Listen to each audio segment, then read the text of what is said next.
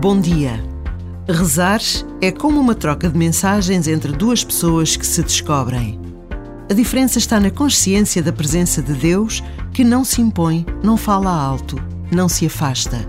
Está sempre aqui, ao nosso lado, disponível para o pouco ou muito que lhe queiramos dar. O tempo com Deus não se conta com os ponteiros de um relógio. Por vezes, basta a pausa de um minuto para pressentirmos a eternidade.